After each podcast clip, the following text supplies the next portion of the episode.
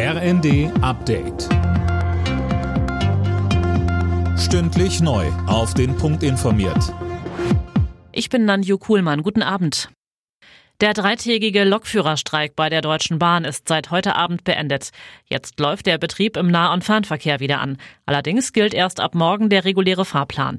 Die Lokführergewerkschaft GDL verlangt im Tarifstreit ein neues Angebot der Bahn, vor allem mit Blick auf die geforderte Arbeitszeitverkürzung bei vollem Lohnausgleich für die Lokführer.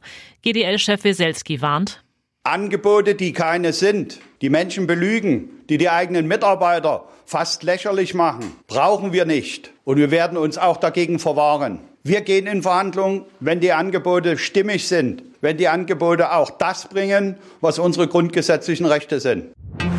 Die Bauern bekommen bei ihren Protesten gegen die Ampelpolitik auch Unterstützung aus anderen Teilen der Wirtschaft, unter anderem von der Logistikbranche. Von Kiel bis München haben sich heute tausende Lkw-Fahrer an den Protesten beteiligt. Die Branche kritisiert vor allem das Plus bei der Lkw-Maut.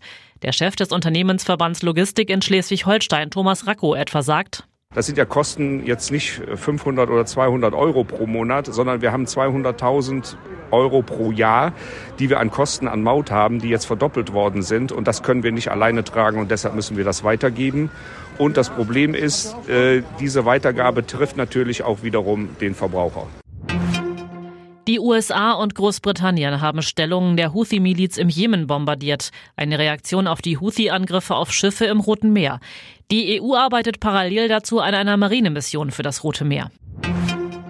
Kaiser Franz Beckenbauer ist heute in München beigesetzt worden, im engen Familienkreis.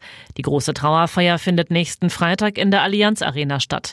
Auch Kanzler Scholz wird zu der Trauerfeier kommen und sich von der Fußballlegende verabschieden. Alle Nachrichten auf rnd.de